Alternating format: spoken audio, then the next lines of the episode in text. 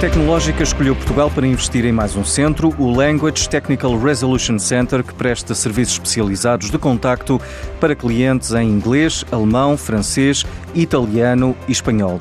Carlos Jesus, da Colt Portugal, refere a estabilidade do país, mas também os recursos, o conhecimento e as infraestruturas. Temos em Portugal condições muito, muito interessantes do ponto de vista dos recursos, da, da, da, das infraestruturas um, e, portanto, do conhecimento uh, de, engenharia, de know-how, de, de, tecnologia uh, que, nos, que nos diferencia. Um, tradicionalmente Portugal não era visto, e mesmo dentro da COL, tradicionalmente Portugal não era visto como uh, um país um país para, para centros de serviços, mas essa visão tem mudado e felizmente tem mudado. Muito trabalho temos feito internamente no sentido de, de, de mudar essa visão.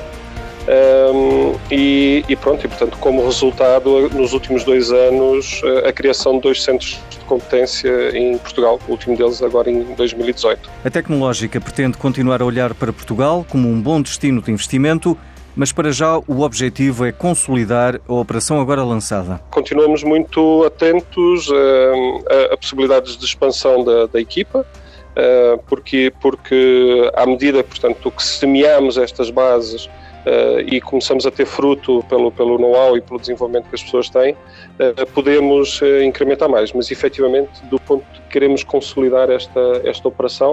Ao todo, e incluindo os dois centros, a Colta emprega 80 pessoas, das quais cerca de 75% estão alocadas às funções de suporte a nível global transformando a Colt Portugal numa das principais subsidiárias do grupo a nível mundial. A aposta da Colt em Portugal é mais um sinal dos recursos que o país apresenta para investidores internacionais, seja nos setores mais tradicionais ou nos mais avançados do mundo, como lembra o gestor Jaime Quezado. As redes colaborativas têm sido um instrumento uh, essencial para permitir que a inovação e a competitividade sejam dinamizadas ao nível da nossa economia. Comecemos, por exemplo, dos clusters. Michael Porter quando publicou a sua primeira obra sobre a competitividade, falou da necessidade de muitos setores industriais e afins conseguirem agregar as empresas, as universidades e outros stakeholders relevantes. Foi assim que começaram os clusters. E passado este tempo todo, um pouco por todo o mundo, mas em particular na Europa, temos exemplos de clusters que são de facto um exemplo de agregação de competência e de criação da cadeia de valor. O nosso país também apanhou esta agenda e nos últimos 10 anos, algumas fileiras da nossa uh, economia acabaram por ser também um exemplo de sucesso. Desde os setores mais tradicionais, como o agroalimentar, até à moda e ao calçado, que é um, considerado um exemplo de sucesso em termos internacionais, até às áreas mais novas como as tecnologias de informação, a aeronáutica e a própria saúde, a capacidade de agregação que tem havido e tem sido potenciada entre as universidades como centros de conhecimento, as empresas como centros de criação de riqueza e algumas entidades de caráter mais local e regional, tem sido um exemplo do ponto de vista de evolução da nossa economia. Também o papel da universidade tem sido cada vez mais importante. E para além dos clusters, os recentes laboratórios colaborativos, que demonstram a capacidade que os nossos centros de competência e de investigação podem dar à economia, são também um exemplo de sucesso.